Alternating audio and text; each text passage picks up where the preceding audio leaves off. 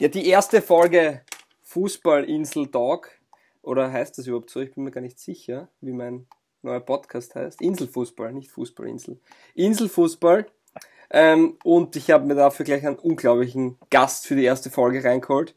Und es ist Anton Heidinger.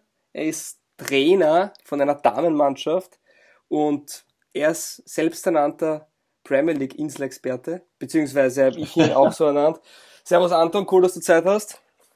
Servus Fabio, danke für die Einladung. Ja, über, übers Internet ladet sich immer Übers, gerne ein. über, über das Internet ist schnell gegangen. Ne? Das ist heutzutage ein Wahnsinn, wie das, dieses, dieses Internet. Ich glaube, das setzt sich durch, das kommt. Ja, na, Also, du, du bist großer, ähm, du bist großer England-Fan, also Fußball. Richtig, England. kurz, kurz zu meiner Person. Also ich bin ein äh, wirklich ein, ein Verfechter der, der englischen Premier League aufgrund mehrerer Tatsachen, auf die wir wahrscheinlich später noch genauer eingehen werden. Und äh, kann auch ganz klar von Anfang an sagen, dass, dass ich Chelsea London in England und auch global verfolge und, äh, und auch unterstütze. Wie, unterstützt, wie unterstützt du sie, wenn ich fragen darf? Mit deinem Support Äh, oder, oder bist Mit, du mit Mitglied? meinem Support. Mit du- meinem Support. Okay. Warst Mitglied du, bin ich keines. warst du schon mal Stamford Bridge oder Ich war Kings dort, Meadow? ich war dort ja. Ki- Das- King- Ich wollte Ja? Ich wollte eine Führung dort machen, beziehungsweise mir die Stamford Bridge mal näher anschauen, weil das war im Sommer und das war gerade genau in der Sommerunterbrechung. Das heißt, das waren keine Spiele. Und dann Mhm. hat es aber keine Führungen gegeben, was sehr enttäuschend war für mich. Und dann habe ich es über den ein oder anderen Zaun dann doch auf die Wiese geschafft, wobei ich dann schnell wieder vom Platz gefegt worden bin. Also du warst sozusagen illegal in deinem Wohnzimmer, kann man so sagen. Mhm. So kann man es nennen, ja. Genau. So ein bisschen Und wie du gesagt im hast- eigenem Land, das ist ja nicht fair. Ja, es ist, es war schade, ja. Aber war eine coole Erfahrung, weil es einfach eine ganz äh, Illegale witzige Sache Atmosphäre war. ist. Ja, es war ganz, ganz witzige Atmosphäre, weil du einfach so lang einfach ein Fan sozusagen von einem, von einem Verein bist, den auch wirklich verfolgst, jedes Spiel dir anschaust und dann stehst du auf einmal wirklich auf der Wiese, wo dann deine Lieblingsspieler tatsächlich auch stehen. Das ist, Ja. ist schon viel wert. Weißt du, was ich immer witzig finde bei Chelsea-Fans, und das ist auch bei Manchester City-Fans, und deshalb finde Ja. ich schön, dass du das jetzt nicht gesagt hast, weil bei 90 Prozent, ich, ich studiere in England, und bei 90 Prozent der Leuten, die Chelsea- oder City-Fans sind, die fangen es halt so an, ich bin Chelsea-Fan, aber ich war es immer schon. Ich war damals schon, ich bin City-Fan, aber ich war es immer schon. Also die müssen, die haben immer schon den Drang, sich recht zu fertigen, dass Ja. sie eigentlich schon Fan war, bevor das große Geld und der große Erfolg da war. Du hast es jetzt nicht gesagt, weil es für dich Ja. selbstverständlich ist oder weil du erst mit dem Erfolg gekommen bist und auch stolz drauf bist. Na, also ich würde mich nicht als Erfolgsfan bezeichnen, allerdings ist es sehr leicht, Chelsea-Fan zu sein. Das muss man auch ganz ehrlich sagen. Ich sehe bei meinem Bruder zum Beispiel, der ist Liverpool-Fan, wie hart so eine englische Fanzeit auch sein kann. Ja, ist Ähm, richtig. Es sind auch sehr viele Arsenal-Fans. Also Ja, sehr viele Arsenal-Fans in meinem Freundeskreis. Das Ja. ist tatsächlich sehr, sehr uninteressant in meinen. Augen. Und äh, bei mir war es so, dass ich 2005 war das, glaube ich, dass ich Chelsea-Fan geboren bin. Also das war wirklich so ein, ein klarer Zeitpunkt, wo das entstanden ist. Und zwar war das das Spiel, wo John Terry ins Tor gegangen ist, weil äh, Peter Cech und Hilario ausgefallen sind. Und er ist dann Okay. ins Tor gegangen und ich war damals ähm, sieben oder acht, acht Jahre alt. Und das war für mich beeindruckend, dass ein Feldspieler ins Tor geht und ab dem Zeitpunkt war ich aufmerksam sozusagen auf den Verein und habe ihn dann auch verfolgt. Ja, na, wunderschöne Geschichte. Und das sind Schöne dann auch Momente, ja. die man sich immer zurückerinnern kann. Na, wirklich. Mhm. Aber jetzt schaut sie mit Chelsea, kann man mal gleich reinspringen. Acht Spieltage sind nun, ab, sind nun absolviert. Ähm, Chelsea mischt ja vorne richtig mit. Also zwei ordentliche Kracher mit City und Liverpool. Ähm, wer wird sich da durchsetzen? Kann man da schon eine Tendenz ablesen? Oder gibt es da noch einen vierten, vielleicht Tottenham oder Arsenal, die da mitmischen könnten? Was ist da deine, deine Meinung dazu derzeit? Also für mich ist ähm, nach der letzten Saison von Manchester City ein, ein wiederkehrender Titelgewinn von Manchester City ein logisches Ereignis. Mhm. Allerdings glaube ich, dass Chelsea auch mitmischen kann, ganz vorne, aufgrund der Tatsache, dass sie unter Anführungszeichen nur in der Europa League spielen. Ja. Ist das ein Äh, Vorteil oder ähm, ein Ich, Nachteil? ich würde das als Vorteil äh, Warum? interpretieren. Weil so auch, also so wie es jetzt ist, in der, in der doch sehr leichten Gruppe in der Europa League, wirklich jeder, ähm, jeder Spieler Spielpraxis sammeln kann, Okay. dadurch natürlich auch besser wird und in meinen Augen dadurch dann auch in der Liga einsetzbar ist, man den Kader durchrotieren kann, aber die Belastung, glaube ich, nicht so hoch ist wie in der Champions League. Mhm, mhm. Ja, das ist ein guter Punkt. Also ich war Chelsea gegen Videoton im Stadion Mhm. ähm, und die haben sich ja sehr schwer getan, die Blues. Also war ja lange 0 Ja. zu 0. Mhm. Jetzt wird, so ist mein Empfinden, die, der Europa League-Titel ist ein bisschen so wie der League Cup-Titel in Eng oder der League Cup. Ähm, der ist Mhm. uninteressant, ähm, außer man ist im Finale dann, oder man gewinnt ihn, dann ist es natürlich das Wichtigste überhaupt. Es kommt mir extrem oft vor, dass eben dieser Europa League-Bewerb auch abgestempelt wird. Also, ne, da spielt halt die B- und C-Klasse aus Europa, weil England hat ja, ist eigentlich ein, die Nation, die in der Champions League präsent sein sollte, mit dem League Cup, mit dem FA Cup, ist ja dann eigentlich eine Vierfachbelastung. Aber okay, du, sprichst an, es ist die, die Rotation, die damit gefordert, gefördert wird auch. Ja. Das, das glaube ich, ja. Ähm, und dann, also nochmal zurück zu Manchester City, die für mich ganz klarer Favorit sind.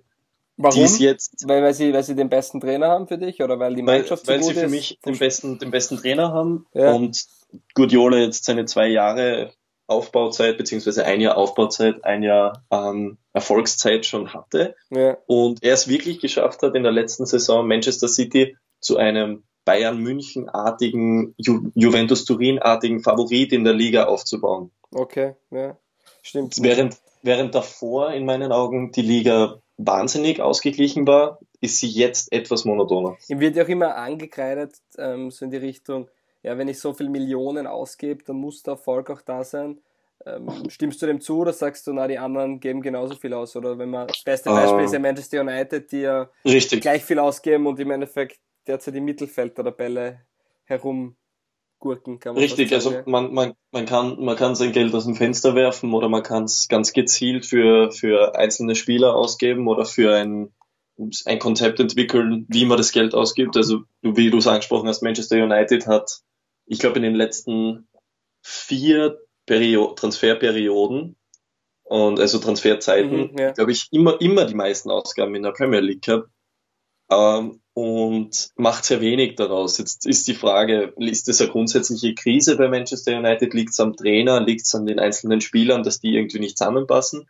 Aber was Manchester City so richtig macht, ist, dass Pep Guardiola ein unglaublich ausgeprägtes Scouting-System hat, das wirklich gezielt auf Spielertypen auch ähm, vom Kopf her, also auch mentale Ja. Spielertypen zu sich holt, die perfekt in das ganze Konstrukt hineinpassen.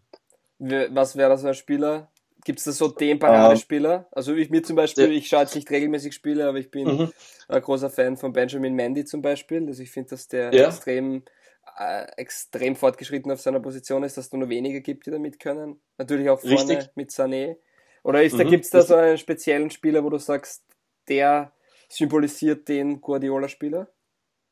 Ähm, die zwei, die du jetzt erwähnt hast, Sané und Mandy, sind äh, sinnbildlich für den Start gewesen von, von Pep Guardiola in meinen Augen. Also das, Ja. das waren sehr, sehr treffende Beispiele. Was noch dazu kommen ist dann in der zwei, in der Wintertransferperiode von der Meistersaison haben sie ja ähm, den Laporte verpflichtet Mhm, ja. den, den sie nicht einfach nur verpflichtet haben, weil sie einen guten Innenverteidiger gebraucht haben, sondern weil Pep Guardiola ihn von längeren Erfahrungen schon kennt, Okay. auch als Menschen, und den dann bewusst zu verpflichten, um ihn ins Spielsystem zu etablieren. Das ist perfekt gelungen. Und jetzt im Sommer Riyad Mahrez, der Von Step Leicester Step, City, ja.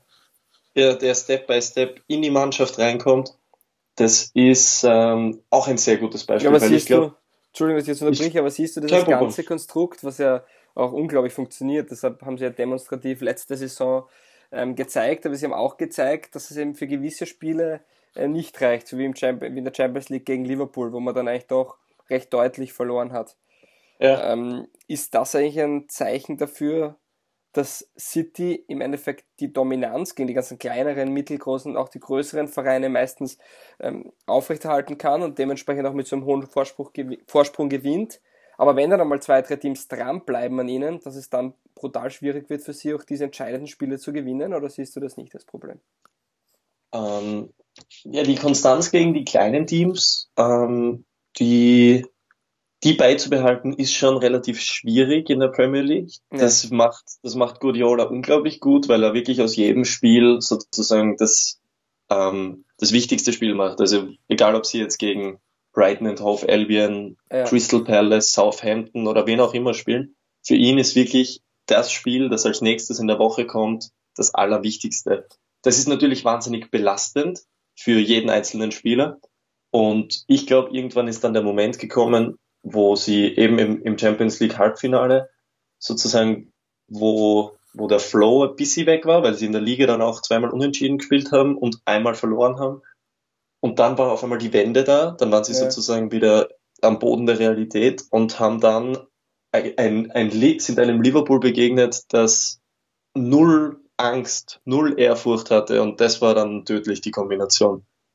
Okay. Aber wir sind uns einig, dass City, Chelsea, Liverpool die drei sein werden, die dann im Endeffekt auch die Trophäe hochhalten werden nach dem ja. letzten Spiel. Ja. Okay. Und wer wird dann das vierte, wer wird für dich das vierte Team sein, das dann den obligatorischen Champions League Platz sichern kann? Derzeit ist Arsenal Vierter, doch überraschend Der, nach einem holprigen Start. Derzeit ist Arsenal Vierter. Ja, werden die da bleiben ähm, oder wird es, Tottenham? Es wird, also Arsenal und, und Tottenham sind im Moment Punkte gleich. Arsenal mit einem Tor, also mit einer Tordifferenz besser, mhm. mit einem Tor besser.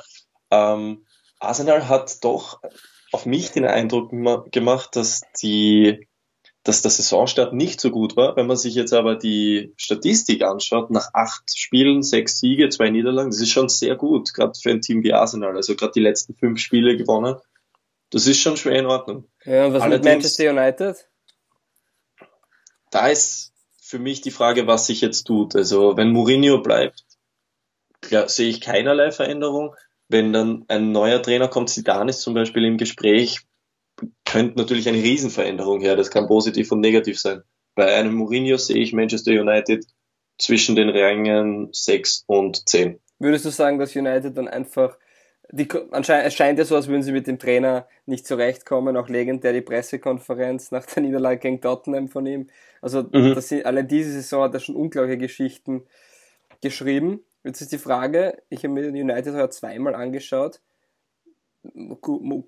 Guardiola Abwehr, Mourinho Abwehr, allein schon nur von den einzelnen Spielern her ist das ja ein brutaler Unterschied. Also ist mhm. das Hauptproblem von United überhaupt der Trainer oder ist es die Defensivreihe? Boah, das ist eine gute Frage, die werde ich ganz klassisch retournieren an dich. ja, ich weiß nicht. Also ich habe immer schon gesagt, die, die Defensive ist ähm, eigentlich, wenn ich mir die Spieler anschaue, die da drin sind, da ist kein. Also es ist nicht vergleichbar mit Ferdinand und Vidic in den besten Jahren. Ne? Und man hat eigentlich mhm. immer solide, stabile Abwehr gehabt. Und ich glaube, wenn der Gea nicht im Tor wäre, dann hätte United ein wirklich großes Problem. Weil das ist eigentlich der letzte Anker da hinten drin. Sonst ist da nicht viel. Und ich glaube, dass dass das schon ein Hauptthema ist. Wobei Mourinho natürlich immer nur funktioniert, wenn die ganze Mannschaft hinter ihm steht. Und es scheint mhm. so, als würde es beginnen zu bröckeln, was halt extrem gefährlich ist. Das ist meine Meinung. Aber wie gesagt, mhm. ich verfolge, ich bin ja großer Fan der österreichischen Bundesliga, also ich schaue nur ja. Österreich, das Englische. Deswegen ja. die Frage, ja. Ähm, ja, noch, noch zur Abwehr von Manchester United. Da sind Spieler drin wie Victor Lindelöf oder Eric Bailly, die von der Veranlagung her unglaublich gut sind. Allerdings vielleicht vom Kopf her noch nicht so weit sind, dass sie in einer Weltklasse-Liga als Führungsspieler bestehen. Dann gibt's Spieler wie Chris Smalling oder Phil Jones, die schon ganz oben waren mit, mit Manchester United. Allerdings deutlich, also wo die Leistungskurve deutlich nach unten zeigt. Also wahrscheinlich, wahrscheinlich ist zumindest ein, ein Teil von dem, was du gesagt hast, sehr, sehr richtig mit der Abwehr, die einfach äh, bröckelig ist, weil da kommt auch wenig nach. Ja, ja, das stimmt. Und auch, und das finde ich halt immer wieder lustig und ich, damals habe ich gesagt, wie sie Ibrahimovic geholt haben, hat mir jeder versucht zu erklären, dass das ein unglaublich toller Transfer war. Grundsätzlich ja, weil mhm. er hat auch nichts gekostet. Ich meine, Transfergeld weil ist jetzt keins überwiesen worden, gekostet hat er natürlich trotzdem genug. Nur ich habe ja mhm. vielleicht das größte Juwel im englischen, das größte englische Juwel im, im Sturm mit Marcus Rushford. Und ich habe ihm mhm. damit ja, nachdem er nur mit einer Spitze spielt, ein bisschen, ähm, ja, man hat ihm eigentlich seinen Platz weggenommen, kann man so sagen. Den, den Wind aus den Segeln genommen. Ja, ne? ja wie, wie die Floskeln können, können jetzt reinsprudeln. Das ist egal, wie man dazu sagt. Hast aber, du, muss ich kurz unterbrechen, hast ja. du äh, bei deinem Podcast grundsätzlich ein Phrasenschwein? Ein Phrasenschwein? Äh, ich, ich habe es noch nicht genau konzeptioniert. Wie könnte man sich das vorstellen? Ja, weiß ich nicht, dass man mit dem Geld dann äh, neue Interviewpartner neue Interviewpartner. ich muss jetzt mal schauen, dass ich die Rechnung begleichen kann. dann, das, sind, das ist ja brutal, was das Podcasten kostet, wisst ihr. Na, aber Markus Rashford nicht immer gedacht, wieso, wenn man den eh nicht spielen lässt, wieso verleiht man den nicht? Ich meine, er ist damals 18, 19 Jahre alt gewesen, jetzt ist er mhm. 20, 21, dann, dem muss ich doch Spielpraxis geben, so viel wie möglich. Und ja. Ja ich tue mir da halt schwer. Jetzt spielt er wie Lukaku vorne, der meiner Meinung nach gegen die ganz großen Teams trotzdem nicht trifft. Und der Rashford ist dann irgendwie so zweite Wahl oder spielt dann am Flügel, aber eigentlich, ich glaube, sein volles Potenzial könnte als Mittelstürmer entfalten. Oder wie siehst du ihn? Siehst du ihn als Flügelspieler, als volle Spitze, ich, als, als hängende Spitze? Ich sehe ich seh ihn als, ähm, als modernen Mittelstürmer. Uh. Grundsätzlich bin ich ein, ein, ein Fan vom guten alten, altmodischen Mittelstürmer, wie ein Giroud oder ein Morata oder ein, äh, ich sag mal Lacassette, wobei er ja auch schon in die modernere Richtung geht. Was heißt modern? Ähm, was ist das für, ist das für dich so ein Mario Götze? Also so ein nicht richtiger Stürmer, falsche Neunartig? Äh, na, ein moderner Stürmer ist für mich ein, ein schneller Wind, äh, so, ein, so ein schneller Spieler, der auch in die Lücken hineingeht, okay. nicht mehr der typische Also kein Brecher weg, mehr. Weg vom, genau, weg okay. vom Brecher. Und äh, Rashford ist bei diesen modernen, modernen Systemen als moderner Stürmer wahrscheinlich einer der besten in ja. seiner Altersklasse wahrscheinlich neben Kilian Mbappé der Beste. Ja, aber der ist ja um, wohl ähm, doch schon mehr Flügel. Also die könnten doch zusammen in einer Mannschaft spielen. Rein von der Formation ist, ist her. richtig, ja. ist richtig, stimmt. Ja, ähm, na, und ähm, ja, ich, ich sehe ihn als Stürmer und glaube deswegen, dass dadurch, dass Romelu Lukaku eben auch in dem Team ist, wie du sagst, ihm sozusagen der Platz und vor allem die Minuten gestohlen werden, weil ja. über 60 Minuten von der, vom Flügel zu agieren ist für einen eigentlichen Mittelstürmer, der über 90 Minuten eingesetzt werden sollte, sehr wenig. Ich sehe das auch, das Wichtigste ist einfach, dass du gerade in den jungen Jahren Spielzeit bekommst. Und mir kommt der teilweise einfach nicht. Also, da muss ich halt bei Manchester United einfach sagen, okay, ich gebe den jetzt her, auch wenn ich den vielleicht sogar diese Saison brauchen könnte, als B-Spieler aber ich kriege ihn dann vielleicht in einem Jahr zurück als noch viel komplettereren Spieler, weil er regelmäßig spielt, also wirklich 90 Minuten und sein volles Potenzial wirklich zeigen kann. Aber absolut, vor allem absolut. absolut kommt ja noch dazu, dass United heuer auch nicht Champions League spielt. Also es ist jetzt nicht so, dass ich da irgendwie ja. Ja, die Frage ist, was, was hält ihn bei, bei United für diese Saison? Und ja.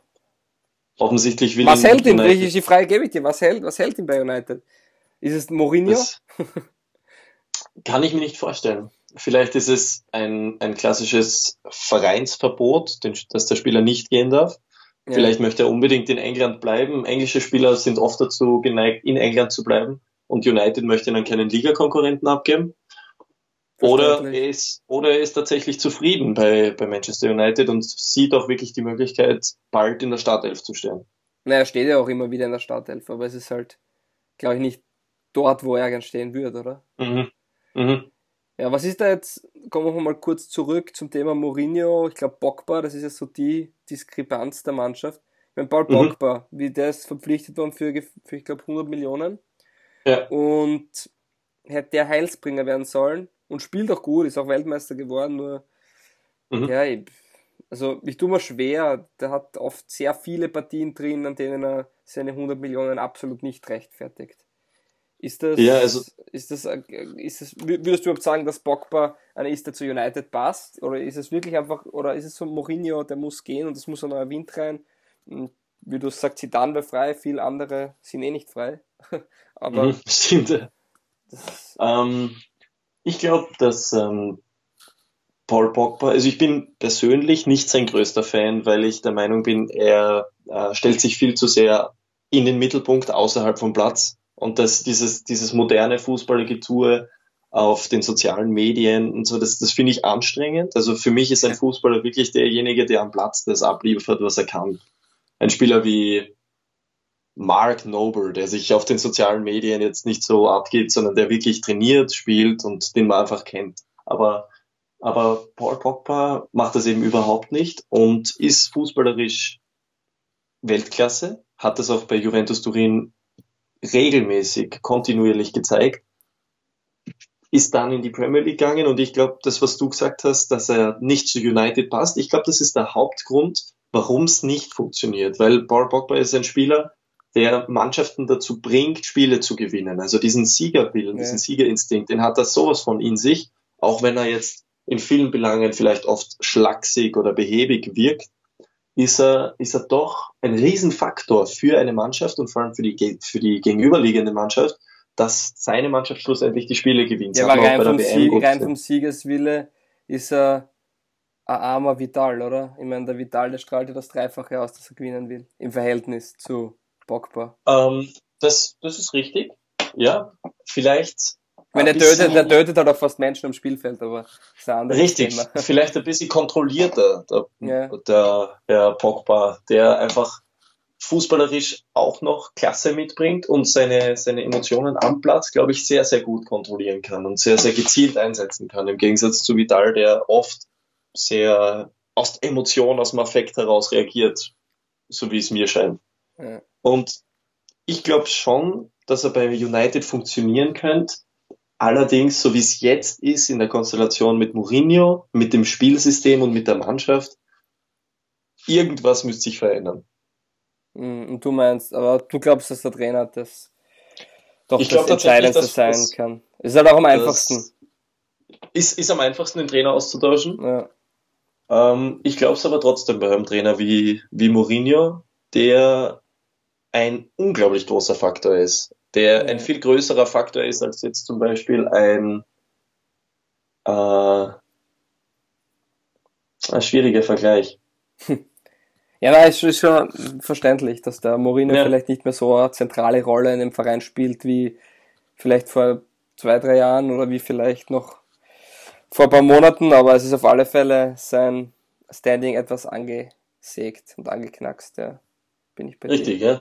Na, zum, ah, jetzt, jetzt ist mir ein passender Vergleich eingefallen. Er, er spielt als Trainer, als Mensch in einer Mannschaft, in einem Verein, spielt er zum Beispiel eine viel größere, eine viel ausschlaggebendere Rolle als ein Unai Emery zum Beispiel bei Arsenal, der sich jetzt auch nicht wirklich in den Mittelpunkt stellt. Der ist wirklich da, um äh, ein Spielsystem in die Mannschaft reinzubekommen, um den Spielern alles zu ermöglichen. Ja, das ist ja lustig. Man sagt ja bei Mourinho immer, er macht es ja, um seine Spieler zu schützen. Jetzt hat er angeblich ja. ein Disput mit seinen Spielern. Warum macht er das jetzt? Ja, das ist, das ist die Frage. Okay. Gerüchten zufolge will er einfach nur weg, er will gefeuert werden, er möchte seine Abfindung bekommen. Ich glaube, jetzt hoch 20 Millionen oder was, 23 ja, Millionen, sowas. Genau. Ist auch nett für Beurlaubung. Ja, ist richtig. das kann man machen. Dann könnte ich für mehrere Podcast-Partner bezahlen. Da gehen sich vielleicht da sie, auf, da, geht sie, da, geht, da geht sie was aus, glaube ich. Ja. Wer sind sonst für dich so die ne, Überraschungsmannschaft, wenn wir jetzt mal die großen Vereine wegnehmen? Oder welcher Mannschaft schaust du gern zu, von der man vielleicht gar nicht rechnet, dass die so weit oben landen wird? Ist es Wolverhampton? Ja. Ist es Watford, Bournemouth? Also, wem ich, wem ich sehr gern zuschaue diese Saison, ist Wolverhampton. Die ja. Überraschungsmannschaft ist für mich Watford und die größte Enttäuschung bis jetzt ist West Ham. Warum West Ham? Ah. Die sind schon seit Jahren unten drin. Ja, weil ich mir vom West Ham Kader jedes Jahr aufs Neue ja, viel mehr sagen, erwarte. Das ist ja so eine jährliche Sache. Das Richtig. jedes Jahr, glaubt man, diesmal haben sie sich gut verstärkt und diesmal könnte was gehen. Aber im Endeffekt, es, es bleibt, ist, ist, was ist dort das Problem, glaubst du? Ist es das Stadion vielleicht? Jetzt wirklich? Die haben ja da den Appenpark damals abgerissen und spielen halt jetzt in, mhm. im Olympiastadion. Also ich war da schon ein paar Mal und du bist doch, ja. doch schon weit weg. Ich meine, es war halt eine Laufbahn, sie haben es versucht zu überbrücken wie bei der EM 2008 mhm. in Österreich damals. Aber trotzdem, es ist nicht ideal, du verlierst ein bisschen den Flair, also es ist stimmungsmäßig sehr mau. Ähm, ja. Glaubst du, dass das, dass das auch eine Rolle spielt oder ist es einfach, die bringen es nicht auf den Platz oder? Äh, ist, ist schwierig zu sagen. Also ich, ich, kann, ich kann nichts beantworten, was die Atmosphäre in einem Stadion tatsächlich ja. für einen Einfluss auf die Spieler hat. Aber was, was ich behaupten kann von West Ham ist, dass das keine Einheit ist. Das sind super Einzelspieler, das ist jetzt auch so eine Phrase, es sind super Einzel, Einzelspieler, die einfach nicht als Mannschaft funktionieren.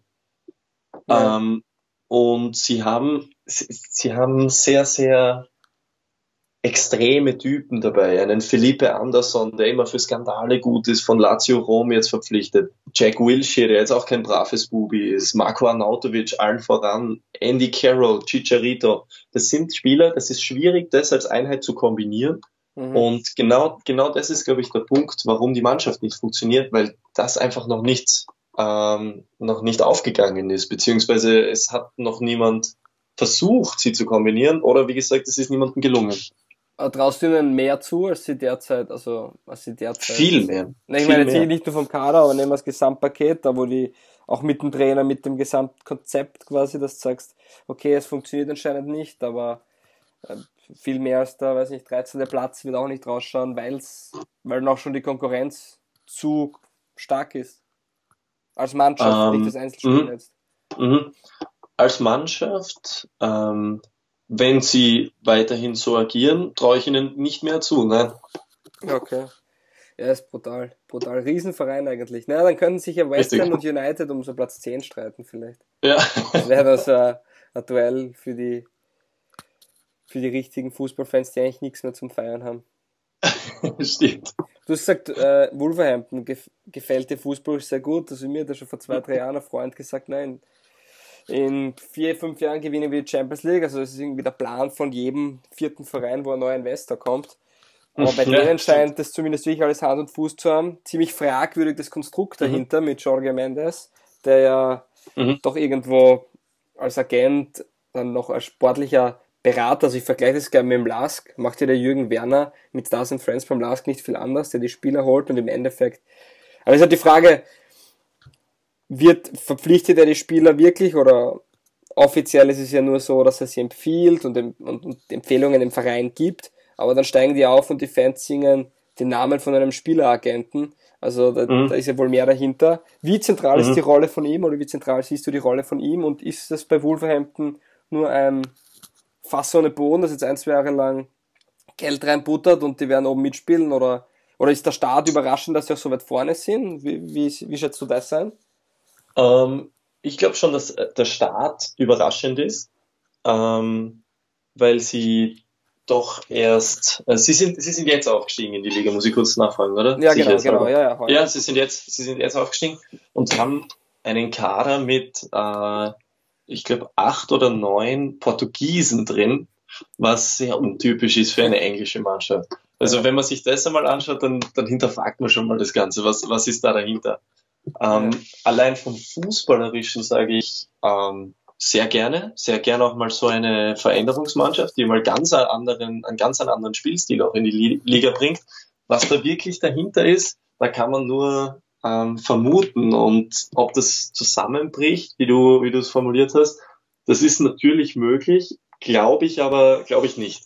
Okay, okay. Ja, das wird, das wird ein spannendes Thema sein, finde ich. Also ich glaube, dass dort das ist so ein bisschen die Wundertüte für mich schlechthin für die nächsten mhm. Jahre, weil man nicht, ich glaube, Watford, Bournemouth sind wir uns einig, die können sich zwar stetig ein bisschen raufarbeiten, aber die werden keine Chance haben, an die Top 5, 6 Mannschaften auf, lang, auf, auf lange Sicht ranzukommen.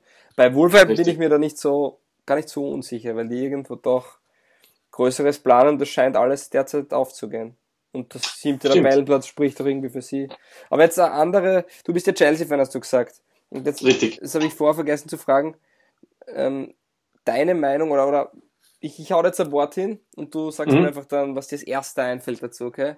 Mhm. Maurizio Sari. Überraschung.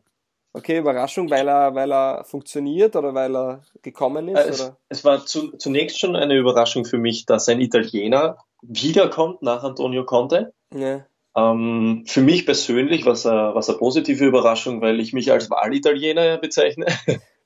Ja. ähm, aber für mich die zweite sehr große Überraschung ist der gelungene Start nach dem enormen System, Vereins- und Konstruktwechsel. Jetzt hat, auch im Dormann jetzt, verloren, also mit Courtois, das richtig. ist ja jetzt auch nicht so leicht richtig, das ist immer, immer sehr gefährlich, die Dormann-Position zu ersetzen, aber bis jetzt hat es gut funktioniert, wobei man auch dazu sagen muss, dass die Auslosung bis dato für Chelsea relativ leicht war. Ja. Aber bei Sari, ich finde das so arg. Also, das ist ja wirklich, der hat ja selber nie gekickt. Und der hat, mhm. das, das, Chelsea ist der 19. Verein, den er trainiert. Also der hat in Italien fast jede Liga durch. Also ich glaube, vorletzte Liga hat er angefangen, hat sich hochgearbeitet. Also das finde ich an ja. sich schon phänomenal. Hat, mhm. hat er gleich als Banker gearbeitet. Ähm, ist ja auch sehr, sag ich mal, hat immer wieder mal mit frauenfeindlichen Sprüchen und so weiter gearbeitet. Also ja. er ist, ohne dass ich das jetzt gut heiße, aber er ist ein Typ. Und das finde ich ja, ja großartig, weil mhm. ob man jetzt Mourinho mag oder nicht, aber er ist ein Typ, über den man spricht. Und ich glaube, Sari könnte auch so einer sein. Ich weiß nicht, kann der überhaupt Englisch schon? Also kenne ich mir jetzt äh, Sehr, sehr. Ja, er, er, wirkt, er wirkt halt wie ein, ein richtiger Italiener und ähm, Absolut. Für mich die einzige Frage, die ich mir stelle, der kann sich ja nicht wohlfühlen in, in, oder in London, ja. Es ist mhm. ja für ihn so ein bisschen von Napoli nach London. Und Richtig, ich, ich finde ihn aber einen unglaublich coolen Typen. Also vom, vom, vom, ja, vom Auftreten her jetzt und von seiner, von seinem, wie er sich gibt, ohne jetzt, dass ich das toll finde, dass er da ein bisschen frauenfeindlich ist, das ist natürlich nicht gut, aber, aber ich finde, dass er aneckt, dass er Ecken und Kanten hat, dass er auch und Erfolg hat, also und er hat sich von unten hochgearbeitet, also ich, er ist einer meiner Jüngsten, also ich finde das phänomenal, ich bin ein Riesenfan von dem. Mhm. Muss ich auch sagen. Und äh, wie du wie es richtig sagst, es ist sehr gefährlich für ihn jetzt auch nach England zu gehen, weil Italiener grundsätzlich sehr Italien bezogen sind. Ja. Äh, und dann den Schritt ins Ausland zu gehen, das, das scheitert sehr oft. Allerdings macht er den Eindruck, auch außerhalb vom, vom Platz, macht er den Eindruck, als wäre er zufrieden mit dem ganzen Chelsea-Umfeld. Ja, und, ja, wenn der ähm, Erfolg gibt ihm derzeit auch recht. Also, richtig. Sein, sein Spielsystem ist auch sehr untypisch für Chelsea. Wie spielt er derzeit? Das, ähm, mit einem 4-3-3, welches auf Ballbesitz okay. beruht. Ja, 4-3-3 ist ja aber irgendwie so die Trendaufstellung derzeit in der Premier League. Also damit. Stimmt. Das ist. Stimmt. Die ganzen Vereine spielen schon fast damit. Absolut. Und ähm, was, was er bei diesem System sehr, sehr gut praktiziert, ist, dass er eben den verlängerten Arm, wie es oft bezeichnet wird, äh, mit Jorginho genau auf der zentralen Position hat, auf der Sechser-Position sozusagen, ja. der teilweise in Spielen über 150 Ballkontakte siehst hat. Du, also siehst du ihn als Schlüsselspieler, als zentrale Figur, heimlicher Star? Ja, ja, ihn und äh, er hat ja sozusagen seinen Ersatz für die Europa League mit äh, Cesc Fabregas, den man natürlich gern von der Bank auch bringt, der, yes. die, der diese Position auch perfekt spielen kann, weil es für ihn keine sehr belastende Position ist, weil es nicht die meisten Zweikämpfe sind, sondern einfach wirklich die meisten Ballaktionen. Er er ist derjenige, der die Bälle fordert, auch von der Verteidigung einen Schritt nach vorne bringt und dann oft direkt in die Tiefe spielt und oft die zwei Achter, wie sie bezeichnet werden, mit Kante oder Ross Barkley oder Loftus Cheek, wer das auch, auch immer spielt, den Ball nach vorne bringt, weil er sich traut, die Verantwortung zu übernehmen. Und er hat sich jetzt allein in den ersten acht Spielen schon so einen Namen gemacht in der Premier League, dass dass man es wirklich aktiv auch am Platz sieht, dass die Gegenspieler zögern, auf ihn draufzugehen, weil er immer für Überraschung gut ist. Okay. Ja, das ist, wie gesagt, ich bin da auch extrem gespannt, wo das hinführen wird. Mhm. Über Liverpool haben wir noch gar nicht geredet. Ja, ist, was, es, ist, es, ist es erwähnenswert? Was ist, was ist, ja, das ist eine gute Frage. Was ist deine Meinung zu Liverpool in Kombination mit Jürgen Klopp? Aber ich habe jetzt gelesen, dass da so viele Leute verletzt, sich verletzt haben während der Länderspielpause mit Navigator, okay. noch drei weitere. Ähm, mhm. Ja, interessant. Also ich glaube, Klopp hat sich glaub, mittlerweile schon etabliert, dass der ein guter Trainer ist. Nur ihm fehlt halt jetzt auch der ganz große Erfolg, auch in einem anderen Land. Champions League Finale mhm. verloren. Jetzt hat man halt den Tormann ausgetauscht. Das hat man gleich machen müssen nach dem Finale. Mhm. Ja. Aber ja, es ist spannend, aber ich glaube einfach, dass Manchester City, das ist einfach, wie du gesagt hast, so eine Dominanz und so eine auch so eine Stabilität und brutal schwer an denen vorbeizukommen. Und dann hast du jetzt auch noch Chelsea dabei. Also machbar ja, aber ich sage mal, alles andere außer Titel ist dann im Endeffekt, ja, er muss schon danach streben, weil an die zweiten mhm. Plätze erinnert sich halt keiner. Und, Richtig. Und an den Finalisten, also ja, also ich würde, ich, ich schaue ihnen gern zu. Ich glaube auch, dass die sich gut verstärkt haben mit Navigator, der für die derzeitigen Transferpreise eigentlich human war. Mhm ja, ich bin noch immer kein großer Fan, vom, Fan, Fan von Firmino, auch wenn mhm. er ähm, richtig gut spielt. Aber was Liverpool auf alle Fälle gemacht hat, und das finde ich sehr klug, sie haben auf, in der Transferperiode die Bank verstärkt. Und das ist mhm. der große Unterschied zu den vergangenen Jahren. Dass du jetzt einfach Spieler von der Bank bringen kannst. Wenn ich mir die Bank anschaue vor drei, vier Jahren und die Bank jetzt, das ist einfach ein Unterschied. Und qualitativ und, und auch vom Spiel, die passen ins System rein, die sind austauschbar. Und mhm. ich glaube, dass das sehr klug war. Aber wie mhm. gesagt, City, auch Chelsea. Also, dass die drei vorne weg sind, davon gehe ich auch aus. Was ist deine Meinung mhm. über Liverpool? Ist das, wenn die heuer wieder ähm, nichts erreichen können, die Mannschaft zu zusammenhalten noch einmal? Weil vom Alter her wäre sie ja jetzt noch nicht so, ist ja noch kein Auslaufmodell, sage ich einmal. Richtig, also sie haben äh, Durchschnittsalter von, ich glaube, 26 Jahren, sowas in die Richtung. Perfekt, das äh, Alter. Richtig, und äh, sind jetzt eine Mannschaft, die kaum verändert worden sind in der Startaufstellung von der letzten Saison, wo sie auch im Champions League-Finale waren, was ja. ja. eine unglaubliche Leistung ist.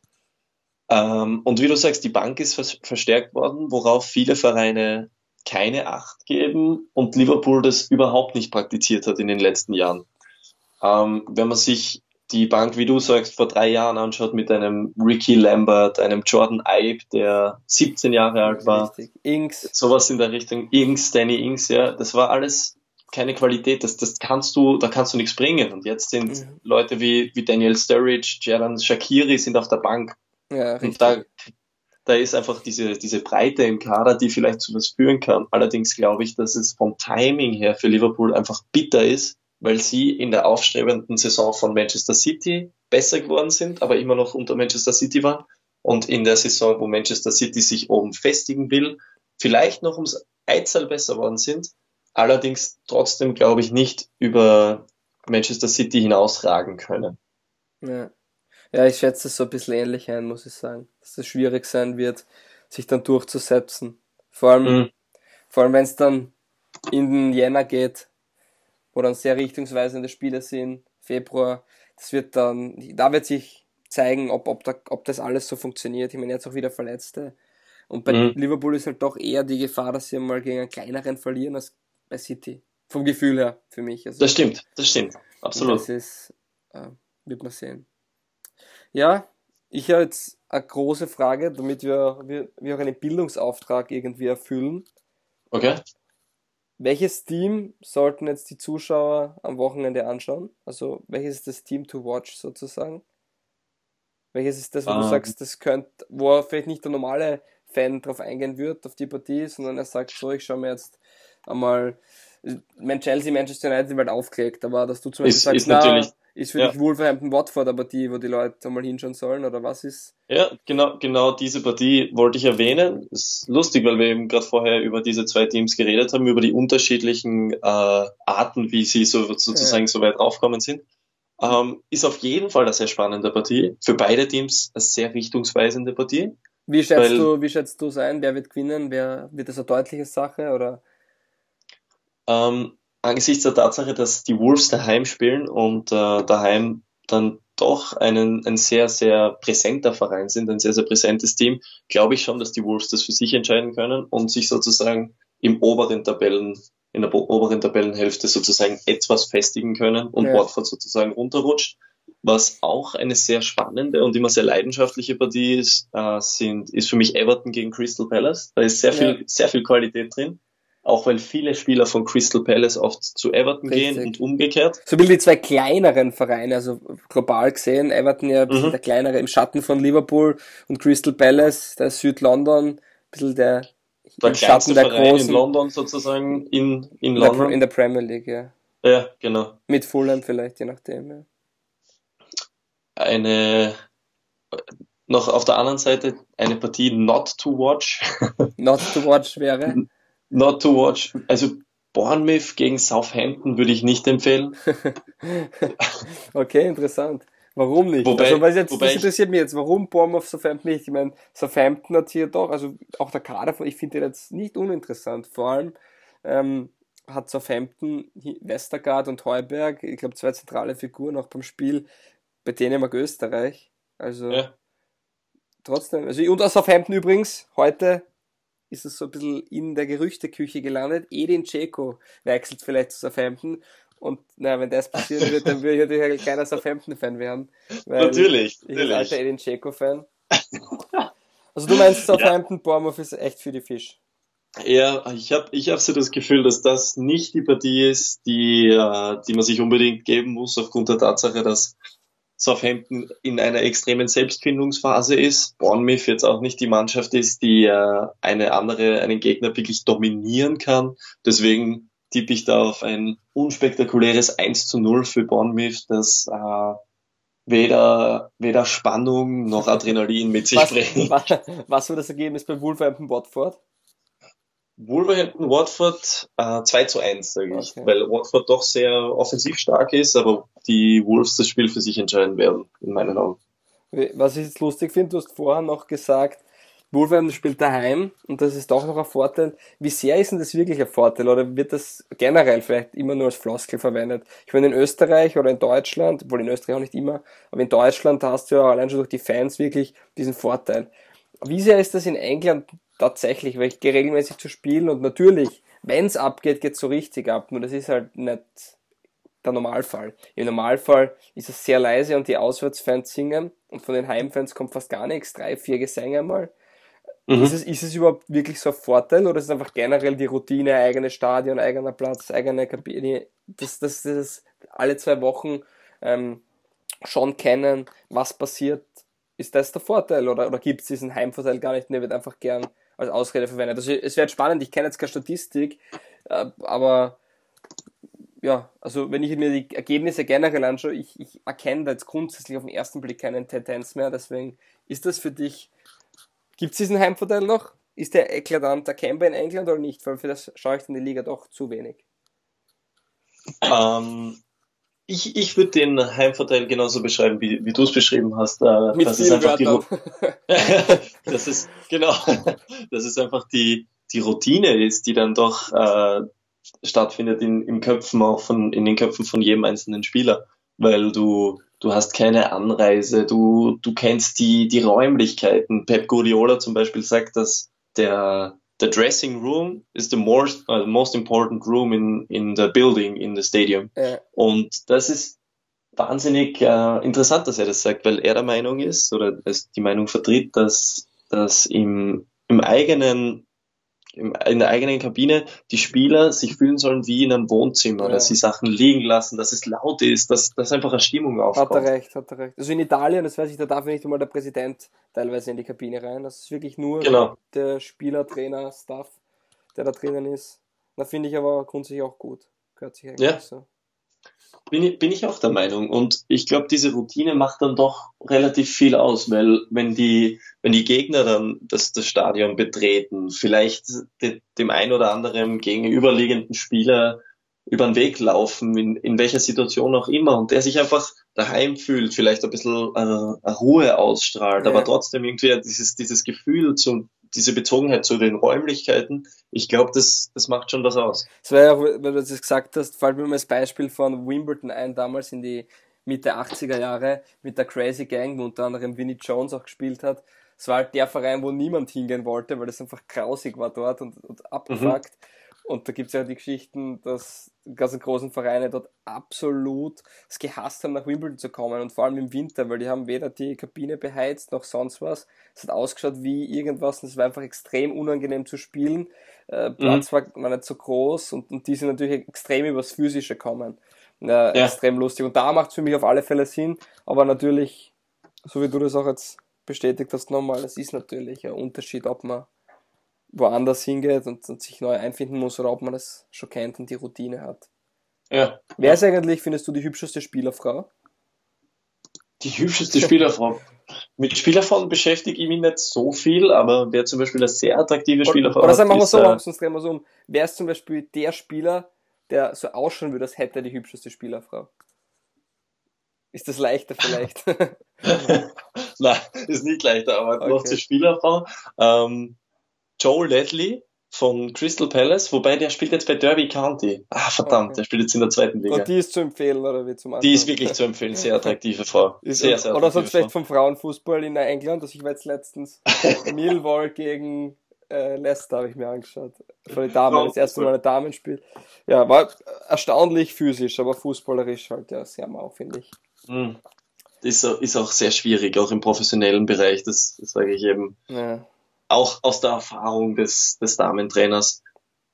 Und Ja. da geht's geht's dann auch für die Spielerinnen ganz selten darum, wirklich, wirklich attraktiv am Platz auszuschauen. Also Schade eigentlich. das sind, das sind Spielerinnen wie Hope Solo ganz klar die Ausreißerinnen. Okay, hab so die Dorfer von der USA ist das, oder? Äh, genau, genau. Ja, okay. Und noch sehr attraktive Spielerfrau von äh, Peter Crouch. Der, der, der hat aber auch immer unglaublich coole Zitate. Der hat mal gesagt, meine, meine Mama ruft mich meine Frau an, ähm, paar Minuten vorm Spiel und fragt, wo ich eigentlich bin. Aber sie drückt mir immer extrem die Daumen. Also ich Ja. finde den, der, der, was hat er noch gesagt? Wenn ich nicht Fußballer geworden wäre, dann wäre ich heute Single. Also, Na, Jungfrau wäre ich dann. oder Jung, Jungfrau sogar. Ja. Okay. Super, super. Na, phänomenal. Ja, abschließende Frage von meiner Seite ist, ähm, hast du ein Lieblingsmaskottchen? Weil ich bin ein großer Maskottchen-Fan, beziehungsweise was hältst du, nachdem du Chelsea-Fan bist, vom Stamford the Lion? Ähm, Oder interessiert dich Maskottchen gar nicht und das ist jetzt ein komplett un- uninteressantes Thema? Es ist tatsächlich was, über das ich sehr selten nachdenke. Ein, ein Löwe als Maskottchen ist sehr passend, ist jetzt nichts Besonderes. Ähm, was ich schon sehr ansprechend finde, ist jetzt weniger das Maskottchen, sondern mehr ein, ein Ritual, ist, äh, sind die Blowing Bubbles von West Ham. Okay. Ansonsten, ja, Maskottchen. Ja, das, Ist das okay, wenn du- Watford, das, Was- das Watford Der ist jetzt übrigens, der ist fertig gefahren, den gibt's, also ist jetzt ein neuer. Harry der, ähm, wie hat er geheißen? Harry the Hornet. Ist nicht Ja. mehr, also das Maskottchen gibt's schon noch, glaube ich, aber die Person, die die ganzen Jahre das gemacht hat, ist nicht mehr drin. Okay, sehr spannend. Also ist jetzt, Aber- ist jetzt eine neue Person drin, war wirklich immer lustig zum Anschauen, ne? Diesbezüglich hätte ich eine Frage an dich. Ja. Warum sind, warum heißt Watford eigentlich die Hornets? Das Ja. verstehe ich nicht. Die Ja. haben einen Hirschen Da, auf ein Elch, ein Elch, das ist das Gleiche, was ich gefragt habe. Und das war wie ich bei Watford einige Male war, ich gesagt, das verstehe ich nicht. Wie kann man einen Elch im Logo haben? Und dann aber eine Hornisse als Maskottchen. Das geht, es ist ja voll geil, wenn es ein Elch als Logo haben. Finde ich extrem cool. Also wenn es ein als Logo hättest, wäre es ja eine wahnsinnig interessante Sache. Ja, die Begründung war dann irgendwie, ja, wegen gelb-schwarz. Und ich habe mir dann so gedacht, ja, aber hat da niemand bemerkt, dass da schon ein Tier drin ist im Logo? Also es ist mir nicht wirklich beantwortet, weil, also ich weiß es nicht. Vielleicht hat es doch irgendwie einen frühzeitigen Krieg mit Schweden einmal gegeben oder ähnlichen, wo dann die Elche verhasst waren. Ich weiß es nicht. Also es ich tut mir Ja. wirklich extrem schwer. Vielleicht wollte man auch nur genau solche Fragen in den Raum stellen, damit Watford beim Podcast Thema wird. Ich weiß es nicht. Also ich, ich weiß es wirklich nicht. Aber Okay, und dann, dann noch eine Frage an dich. ja. Äh, worauf kann man sich, dadurch, dass wir jetzt die erste Folge sind von diesem Podcast, worauf kann man sich äh, in weiterer Folge in diesem Podcast freuen? Also freuen, ja, das ist so ein Thema, gell? Ich freue mich generell nie. Und na, man kann sich freuen drüber, dass es. Das ist eine Überraschungstüte. Man weiß nie, was man kriegt. Das kann nach 20 Minuten aus sein, es kann einmal drei Stunden dauern. Es kann, es können vier Episoden in einer Woche kommen, es kann auch sein, dass einmal einen Monat gar nichts kommt. Also das ist Mhm. ein Podcast, der sehr mit der Zeit geht und die Zeit geht dann sehr mit mir und wie es halt gerade passt zu den Themen und auch für mich zeitlich wird da was kommen. Schau mal, welche Elemente dann noch reinkommen werden und welche nicht, ich weiß es nicht. Ähm, Alles klar. aber es wird auf alle Fälle in irgendeiner Form regelmäßig, unregelmäßig sein. Und ja, ob man sich dann freuen kann dabei oder nicht, das muss jeder selbst entscheiden. Jetzt abschließend, nachdem dich die Leute doch eine Zeit lang gehört haben, wo kann man dich finden? Wie kann man mit dir in Kontakt treten? Wie schaut das aus? Bist du auf sozialen Netzwerken oder bist du geheim und du möchtest nicht, dass die Leute dich finden? Äh, ist grundsätzlich, mein, äh, mein Facebook-Profil ist eher privat. Okay, Instagram vielleicht, Äh, Snapchat, Mein, sowas? mein, mein Instagram-Profil ist eher für jeden gedacht. Ich bin zwar privat. Ja, wie heißt du als, auf als Instagram? Ich heiße auf Instagram with underline love underline from underline Tony. Ist okay. relativ komplizierter Name. Ähm, einfach die Anfrage stellen. From, underline, love, underline, na, with, na, warte nochmal, with, la, with love Under- from Tony und immer underline Genau. zwischen den Wörtern. Zwischen jedem Wort, genau. Tony mit Und- harten T und O-N-I. Genau. Und ähm, was, wenn man kein äh, suspektes Profilbild hat und, und mir keine Angst macht mit seinem Instagram-Profil, dann werde ich die Following-Anfrage auch bestätigen. Okay. Ansonsten wird es schwierig. Also mit diesen. was kann, man, was kann man in deinen Stories sehen? In meinen Stories ab und zu Umfragen. Heute zum Beispiel war eine Umfrage drin, wie ich meine Schnürsenkel binden soll von meinen neuen Adidas-Schuhen. Okay, also es ist dann äh, schon auch realitätsbezogen, finde ich gut. Ist realitätsbezogen. Ja, also bitte alle Zuhörer, die, ich weiß nicht, ob ich schon welche habe überhaupt, bitte folgt dem Toni. Und äh, ich sag danke fürs Zeitnehmen, mörderisch. Da haben wir ein paar Schmankerl, glaube ich, besprochen. Und mal schauen, wo die Reise hingeht. Absolut. Danke dir, Fabio. Danke, ciao.